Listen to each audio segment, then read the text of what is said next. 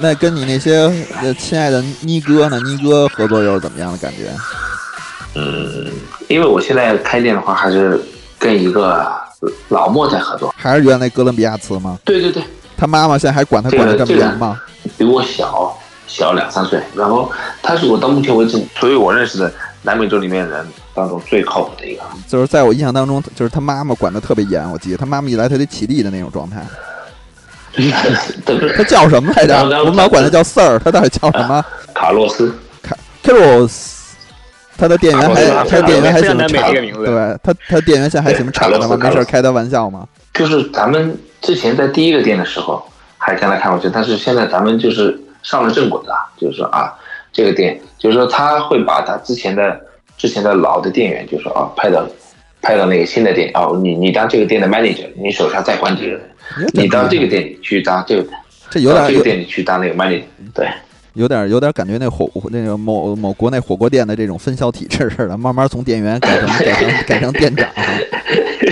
对对对对，就是这种，就是还有还有个人晋升空间呢。你们现在这越做越大了，就是从就是一开始跟他干活的人开始 OK，然后他会把他之前跟他一起干的兄弟啊派到那边去，比如说。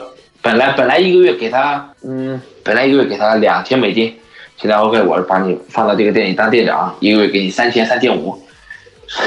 你们现在比如说你们店员现在开门之前还要跳操吗？已经快成那种局面了。倒不是跳槽，我们想去 Footlog 挖一些人到我们店里。我靠，这个倒是真的。这我这么牛，这些 Footlog 都是属于斯尼根嗨，他们都懂球鞋，能够能够营销，就是。对对对。是是这样的，你们什么时候跟抖音能开个账号？我特别想让你干这个，真的。我还之前有想过这个东西，但是你知道，我这个人不是，我这个人镜头感一点都没有。有你的那帮，有你那帮墨西哥词呢？那店员不是经常怎么经常怎么查你们？对，对，我的镜头管，但是那些老莫老黑哇，他们的镜头感太强。比如说啊，我我现在帮你拍个视频，就说啊，我给你，给你，给你在那边放段音乐，他说。他他他这个即兴表演能力实在太牛逼了，我的就是他们这种天赋是天生的。我给大家讲一有有意思的，之前我们过去采访那哥伦比亚那 cross 的时候，我们一说我们会给你拍视频，然后有中国上千万的人会看到，我马上扭头去照镜子去，开始开始给自己化妆了，特别有意思，连话都不接了，特别特别有意思。他那个店员说：“哎，让他让他，就是他要在那边。”摆姿势弄造型，他说：“哎，帮我拍那边，帮我稍微拍点照片啊，什么之类的。”说：“哎呀，我终于什么上电视啊，上杂志啊这样的。”真的，你真应该把抖音开开。他们就是很善于喜欢，就是表演去表现，对，是展示自己的才华。对对对，真的，你赶紧开吧，行吗？我求求你们了。这未来大家去你店的时候，还能还能直接你能当一地接。对对，反正首先比较蛋疼的一个事情就是我这边下载不了抖音这个软件。只能下载抖音国际版的那个。对对对，就是叫什么呃 TikTok 是吧？哎，好，对对对对对对对对对，是那个是吧？那个，对对对对，这个东西咱们国内看的多吗？不不多，就我知道抖音不是抖音，你可以跨账号下呀。会未来给你一个国内账号，你下了你不是直接可以播了吗？国内的这个，你这你这趁着几套房子的高科高新科技的集团，你这你解决不了。因为我之前没有，之前我是我是之前没有有有过一个这个想法，然后这个想法一闪而过，因为被这个事儿这个事儿给。我这这抖音月入百万呢，月入百万的这营收，你估计你马上就可以不用买鞋了。这个可以啊，把老莫老黑放在里面，这么镜头感一来，对，跳街舞多好。鬼粉还有什么要问的？对，是，呃，其实这个还有一个问题，你可能从一些就是当地的这些小孩手里拿中了一些鞋，可以就想卖卖给你。但现在这种情况，那个呃绿叉啊，像这种这种平台，国内现在也非常多，包括像对呃某毒，然后 Nice，包括像 Goat，现在也开始进入中国，这个他已经在微博上注册了官方账号了。像这种是吗？这种第三，对他们刚刚刚刚有，刚刚有。啊，然后他们像他们这种第三方的平台，呃，你觉得就是因为是这两年才兴起的嘛？就是你觉得它对于呃市场风气的改变非常大吗？但对市场这个方面，我可以说影响很大很大，就是这样的。我就说 OK，对对，就是说这么说也没有说有好多百分之五十到我们店来的，因为他因为我们店开在墨里面，我们要交租金、交房租，要付嗯付这这这样这样这样的费用。然后他们就说：“哎呀，为什么你们这个鞋子的价格要比绿茶、Go 上面的价格贵？”然后我们一开始会跟他们解释啊，我们在店里，你们享受的是一个店员给你们的服务，你们可以试鞋，你们鞋子大小不对了可以来换，我们保然后比如说你今天对，然后你们比如说你们第二天有一个 party，你今天要就把这个鞋子穿上，你能在 Starx 上面买鞋之后，明天能穿到吗？穿不到。嗯嗯。所以说我们比 Starx 比 Gold 上面稍微贵一个三十五十，然后一些稍微一些更限量鞋子，我们比这个鞋子贵个一百五十美金。有时候他们比如说他们不 care 这个差价，比如说他们要马上第二天就穿，OK，他们就这样子买了。但是好多就也不是说好多吧，就是有一部分人真的会到店里来，直接就说：“哎呀，这个鞋子我可以试一下嘛。”试完了，然后就走了，然后自己看一眼，试个码，然后去 Starx 买啊。对对对对对，这也是有有赖于美国的这个邮政快递啊，这个这个速度之慢，是不是？比如说你，比如说你就是最简单一个招，你在 Stack 上买个鞋子，他从卖家发货寄到平台认证，再到你手上，十天最少。十天，十天我就不这算快的，这算快的，这算快的。对对，十天，十天，这个是对我们店铺有造成一定影响，这个是一定的。然后还有一个就是说。对球鞋市场这个价格，倒是起了一个很很好的一个引领啊、规范的作用。比如说，之前的鞋子，我跟跟其他人去进，就是那种大量的那种东西，他人家可能会一下子给你开一个很高的价，很离谱的价。但是那个时候我没有一个市场价做指导，没有参照，明白？对，然后我又不好跟他说，哎呀，你这个价格太贵了，咱们国内才能卖多少，咱们美国才卖多少，他也不信。但是现在我知道，比如说他给我一个这个鞋子，我直接把 Starx 跟把这个 Go 的价格给他拿出来，就像大家现在翻读一样。对对对对，就直接给他一个参考，就是说它有利有弊，有利的地方就是说规范了这个市场，就是说没有特别夸张这个价格，把这个市场的价格就是说做了一个参考，做了一个统一。然后它对实体经营的话，它的确是有不少的冲击。这个，但是这个问题其实在国内也会有，但是。呃，冲击的方式不一样。国内的方式可能，我的理解啊，就是因为本身国内电商起步的可能确实比美国要呃那个先进一些，就是就是像淘宝啊，这个这个确实还有差异的。所以说，实际上中国的实体店已经在这个淘宝这些渠道的冲击下已经洗刷过一波了，所以他们自己也有一套自己的东西。但是现在相当于是第三方平台的出现，是把。又又在又在冲击像淘宝这样的平台，我们的感受就是像你刚才说的这个问题，就是呃，StockX 也好，或者 Go 也好，他们实际上可能是规范了市场上的价格，但是可能国内的现象，呃，我不知道你有没有关注会比较多，就是国内的现象可能更多的是把一些呃以前不会很贵的鞋子炒得很贵，像这种情况的话，在嗯北美的情况多吗？嗯，是这样，说白了，说白了这个东西。就是咱们 Goat Starx 他们这个鞋子的价格，真的是按照中国的这个市场来走的。比如说很简单的一个例子，咱们之前发售的美国的呃呃，之前发售的三款椰子，呃，美洲限定 Clay 各区的，就是美洲限定嘛。对，你你一看，咱们之前这个鞋子还没发售的时候，咱们我之前看过一批，赌上面卖多少？卖到将近上万的价格，很离谱的价格。对对，然后后来这个鞋子发售了。然后现在价格差不多正常，大概在三千四千这样子。所以说，这个鞋子因为在国内炒的价格高，你来参考美国这边的价格，这个鞋子价格会很 Starx 也好，Go 上面也好，这个价格很稳定，在四百四百五，一直在这个区间徘徊。再举个例子，就是说今天发售的乔伊，呃，乔伊黑粉，黑粉，嗯，我不知道这个该不该说，就好像是。昨天晚上毒把这个黑粉从毒上面的这个直接男鞋女鞋全部给下架了，据说是因为假货的原因。对，因为是一据说因为是假货的原因。OK，然后这个毒上面的东西下架了，导致很多国内的贩子直接就不去收这个鞋子了，然后导致了今天美国，对，因为他这个鞋子卖不掉，中国就是说白了就是在国内这个鞋子没有市场了。虽然是乔伊，颜色也很好，但一下子没有市场了。然后你会看参考美国这边的。Starx 跟 Gold 上面这个价格，一下子就从三天四三呃三四天前的三百美金，直接跌到今天的只有一百七、一百八、一百九这样子。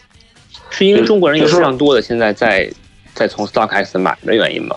对，就很多人从 Starks、Gold 上面买。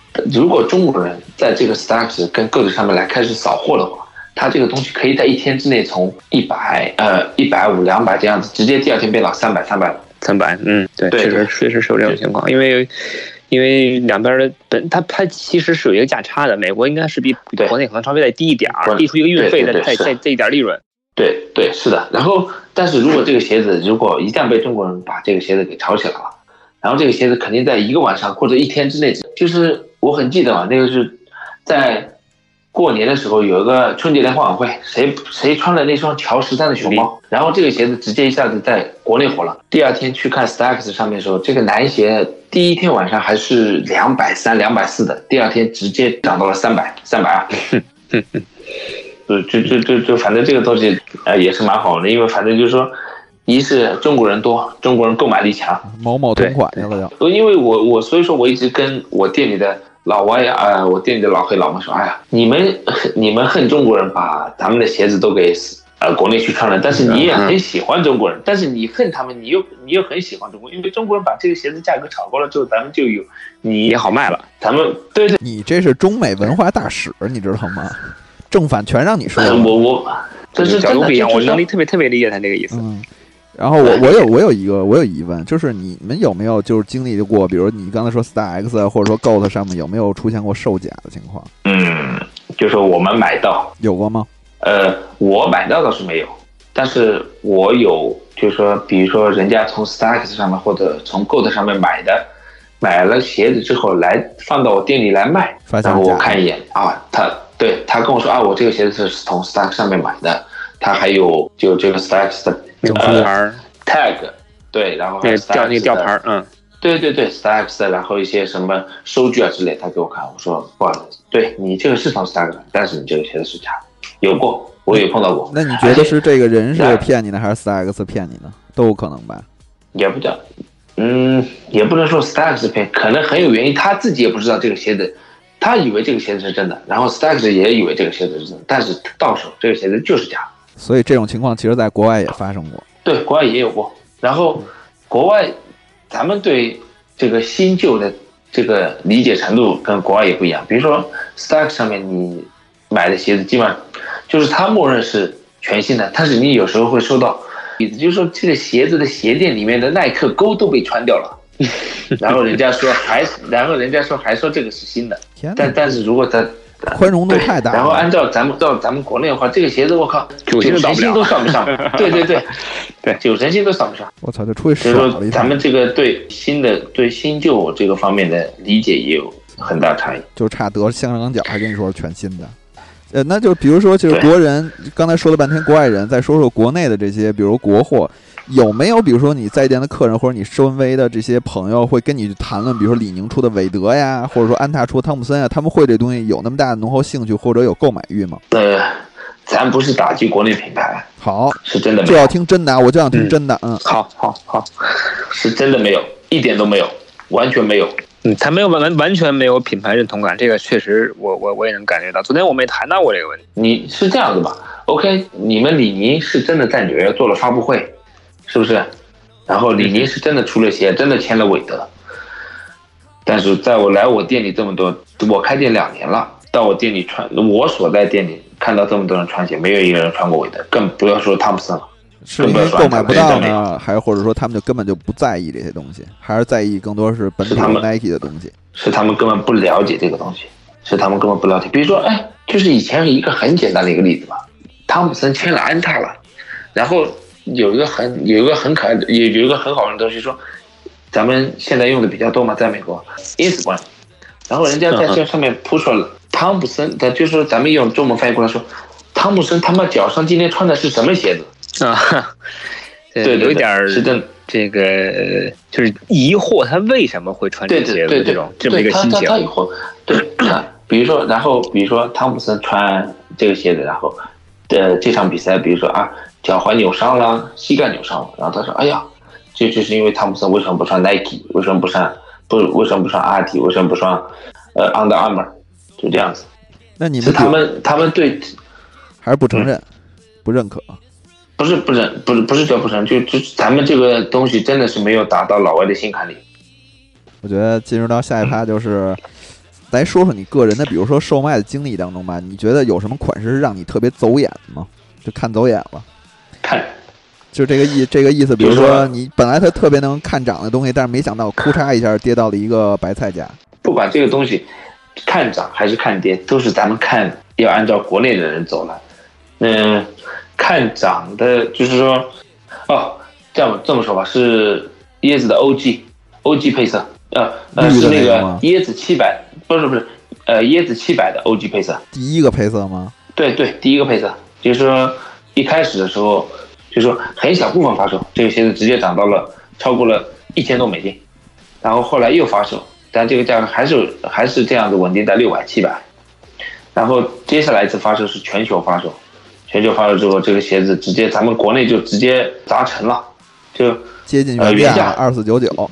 对对原对原价，呃，然后这个鞋子，因为我以为这个鞋子在国内可以卖得很好，我自己也弄了很多，然后国内一下子卖不出去了，然后只能囤在，然后只能囤在美国，这样子慢慢慢慢这样子卖。这个就是说，我完全是咱们国内的价格主导了美国的价格。具体分析，其实其实那双鞋因为在小小范围发售之后，往国内工厂开始开始做假货，就漫天 漫天漫天就是遍野全是这个假货，所以就是其实国内在发售的时候，国内也没有那么大的声量了。这个鞋子就是说成为了一成为了大家都都就像对，就像这样，就像这个初代的呃阿迪的 MMD。明白？嗯，对，因为你你对你把这把这个初代 MMD 已经各种红蓝配色，红蓝配色上面加一些这个样字加加这个文字，加这个字嗯。这个字，就是哇，菜场买菜的，呃，公园公园跳广场舞的，呃，人手一双，不管是真的假的，不管是什么配色，反正对的，就是还就是你想你想想你你你走在大街上，你跟扫马路的穿的都是一样的东西，虽然你知道你的那个是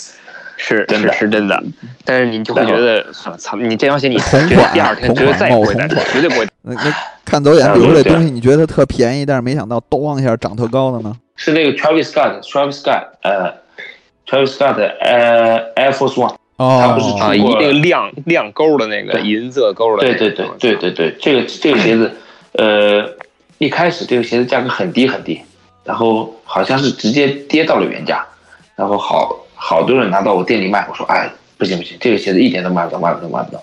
然后经过了大概三个月是四个月，现在这个鞋子在美国的价格基本上已经维持八百九百，基本上快要上千了。国内在六千多，国内在六千多。对，对，基本上上千了。那个时候有好的，哎这个鞋子发售价是多少？是一百五、一百六十美金，150那好吧好多，嗯对对对，那个时候好多人想原价给我说我不要这个鞋子，我卖不动。我就记得那个时候参加活动的时候，我记得那那一套就是所有 Air Force One 就那一套联名的 Air Force One，不管是那什么那个 Rockefeller 那一套，全是原价买。我当时竟然没有心动，你知道吗？我当时真是懵逼的状态。可能跟 Travis Scott 拿了好多好多格莱美的奖有很大的原因，然后一下子一下子就火起来了。然后他所带动的，不管是 Air Force One 还是呃乔四，他马上要五呃五月份要发售的乔伊都会很火。然后下面啊，就是回答几个，我觉得进入到下一环节就回答网友的一些问题。然后我收集了三个问题。然后第一个问题呢是来自于咱们这个炒饭听众这个关征啊，关征小朋友问了一个非常直接的问题，就是外国人比如给你买鞋的时候会不会给你砍价？这个虽然问题很幼稚，但是我还是要问。肯定啊，必须的，这这砍价全世界都会啊。全世界都这样。但是中国大妈的砍价是 半价半价砍啊，老外会这么干，老外会给你抹个零的砍吗。那不是不是，老外知道这个鞋子大概是什么价格。他比如说我给他开一个，因为我们开这个价格也会做的比较做的比较隐晦一点。比如说啊，这个鞋子是三百五十美金起，四百美金起，然后他们会说，哎呀，我这个鞋子呃多大多大？比如说啊，OK，我三百五十美金起是大码是这个价格，但是你的小码需要四百。啊跟某宝一样啊，然后他说比如说。对，然后然后我跟人说，然后再人家说啊，四百数你可以做四百嘛？我说啊，四百不行，四百四百我这个鞋子没有增长，啊，我可以给你四百十，基本上老外就可以接受了，就觉得你是个好兄弟，以后还找你。对对，一般是砍一个十块十五块，老外心里就会很开心了，就就是你现在有没有，比如说现在国内有人会慕名而来找你拿货的这种，会很多了吗？有有有有有，别呃就这样的，我不夸张的说，就是我这个在这稍微呃吹一下牛逼，比如说六月份要发售一双纯黑的椰子三五零嘛，如果我现在朋友圈发个预售，就是说啊，三十六到四十六无限接货，可以什么什么什么发发售。其实我这个鞋子什么都没有，那我我我敢保证，我朋友圈可以卖到一千到两千张，这样子我就说我可以圈钱圈圈到几百万。规范，这属于这属于违法集资吗？这属于？这个。这个这个你这个这个算预这个算这个算算预售不合法的预售吧？对对对，口贩子你也是口货，你也竟然是口货。对，反正对有有有很多常规操作，其实这种这种人都是常规操作的，对吧？好，然后下一位听众叫做蔡家伟 V，好多现在其实国外开店可以直销国内了，是不是有这种操作？你是不是也可以这么做？毕竟其实国内人的需求量不亚于国外，而且就是国国外的售价更便宜嘛。你能不能比如说直接开店在国内做直销呢？或者说，其实问一问题是，你有没有想过有一天在国内开店呢？我有，我有过想在国内开店，有这个预计。直销的话，对，一一一个是我有我有想法在国内开，第二个原因，第二个就是说有啊，我有直销啊。加我微信就可以了，然后还有一个就是，还还还有一个就是我自己的店铺有自己的网站。因为我有一个问题，就比如说，如果你要真的，比如说在国内注册了，比如说自己的这个店铺，在直接面对国内消费者，整个大街上你就可以看到你店铺了。但是你的店里能去直接放海外的这些代购回来的款式吗？会不会有一些？因为我不太了解代购这个这个这种形式，国内会不会有一些政策会去，呃，去制约呢？你有了解过这些吗？到到目前为止，我所了解的，就是说国内开实体店的从我这儿拿货的，然后放在店里卖，没有什么问题。除非是真的，就是说特别有人就是说要找茬，哎呀，比如说啊，你这个鞋子是不是真的？你有进货？你有这个？你有这个发票吗？你有这个三包吗？因为咱咱们在国内的话，咱这个鞋盒的背面不都是都有这个什么三包标准啊？什么？对对。但是在美国的话，但是咱们美国回来鞋子这个东西没有。就是买到店里来买鞋的，大部分人都懂。比如说，这个这个鞋子是从从嗯美国啊、欧洲这样子回来。明白。然后那就下一个，下一个其实那个网友这个小黑胖子问啊，小黑胖子应该是咱们听众。就国外啊，其实同样有贩子，但是比如说在就是官方发售啊，比如说官网也好，或者说那种那个旗舰店，就是主就等于说。一手店里头，他们如何去，比如说保证一些公平、公正、安全性的这种贩卖吗？咱们先说官网方面，官网方面咱其实跟国内一样，一个是一个是靠自己的纯手速，你抢到了抢到一双，如果你抢不到，那些机器人全部给包了。国外也玩机器人，跟国内一样。对，国外国外的媒体也也在骂这个事儿，好多媒体都在骂。国外国外必须玩官网官网的机器人。那他们线下卖？就是就咱们说一个很简单的例子，就是说之前发的那个椰子的 Clay。就是每周限定，嗯，有一个小孩，就是咱们，就是我这儿我这附近的有个小孩卖我了，五十双 Clay，全部是女码，四到六点五码，全部是官网机器人抢的。就是线下线下会不会就像某些品牌必须得穿着什么鞋买什么鞋那种感觉有吗？啊，是呃，首先咱没有咱们国内这么操蛋的规定，就说你买耐克，你你你买耐克，你必须穿耐克，你不能穿阿迪，这个倒没有。那他们怎么，比如说约束这些，比如说一下全都扫干净，或者说他们只是就是先到先得呢？比如说在一些 Food Locker 里面，分两种，一个是先到先得，第二种就是他们有一个自己的 App，有个这 App 之后，你在网上先这先在先这个样子注册，注册好之后就开始，比如说你抽签抽中了，但是你就带着手机带着 ID 去去店里去买。美国也会，比如说，就像搞跟黑帮似的，带一帮民工去扫货，会有这样的情况吗？那那那那那肯定有啊，必须有，我就有自己的，我就有自己的小团队，民工民工团队，好，真黑，真黑呀！对对，我有自己的小黑团队。我 我那个时候那个时候不是发售那个椰子斑马嘛，斑马，然后还发售那个椰呃去年的乔十三熊猫，我的小黑团队的头每天带着十个。十五个人，一人三双，一人三双，一人三双这样子买。对对对，但是他有规定，限购三双，一个人限购三双。就是你，就算你天天去跟店员很熟，他还是只能一个人卖你三双，因为他上头一查，他直接他自己的工作就没了。啊那我觉得就是刚才回答完了网友的这个问题啊，然后就进入到最后最后一趴，问一些比较实际的问题。桂芬，你也可以随时插科打诨。然后呢，我第一我第一个问题想问，其实，在这么多年啊，比如说你从美国到了美国开始做这件事情，到现在，其实你觉得自己发生的最大变化是 是什么样的？就是就自己生活而言，或者说自己的梦想而言，是否达到了你的预期？我自己最大变化就是我变老了，然后就变胖了。我操！但是越来越开心了是吗？是个开心的胖子。呃，对，就是就是说，呃，离我自己想达到的，就是说，呃，我我之前在美国就是自己一开始的梦想就是说，有一家自己的店，然后能够靠着自己喜欢的东西挣钱也好啊，去呃养家糊口也好，就这样的。你现在的梦想呢？现在的梦想，现在梦想就是在国内有一家自己的多开店。对，这现在梦想就是在就是跟这样多开店吧，特别有出息的梦想没有，就想自己多有几家属于自己的店呗。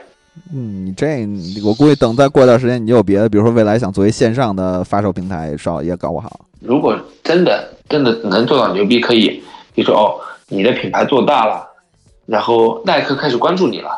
然后阿迪开始关注你，OK，他他他他就说，哎呀，看你这个东西做的挺挺好，挺好，对我就我给你一个账号，或者我在我让你这个店铺成为我一个指定 Nike Energy 呀，或者 Consortium 呀那种，对对，那种那种合作店铺，对对对，所以这才是你的下一个梦想，可算让我给敲出来了。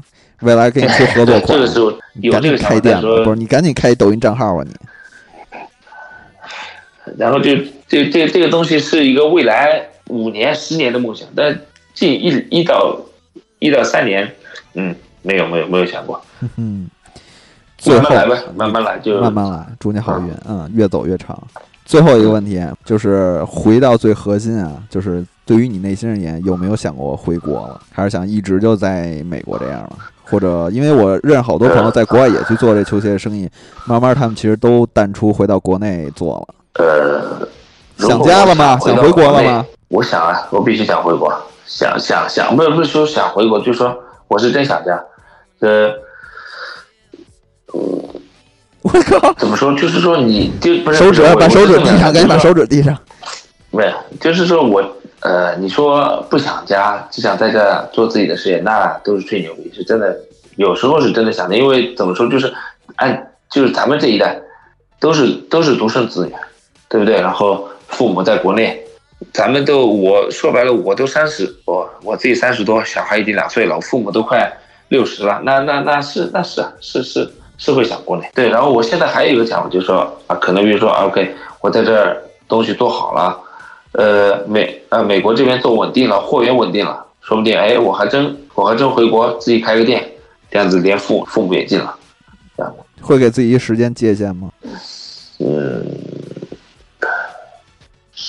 五年，起码五年之内应该不会再不会想不会想着就说哎呀要要回国发展，真的，因为自己说白了自己在这虽然就说有了自己的店，但是你说特别站稳脚跟了，就说哎呀我这边可以撒手不管了，我可以有人帮我把美国这些东西呃料理的很好，呃暂时还没有，所以我就做一下收尾吧。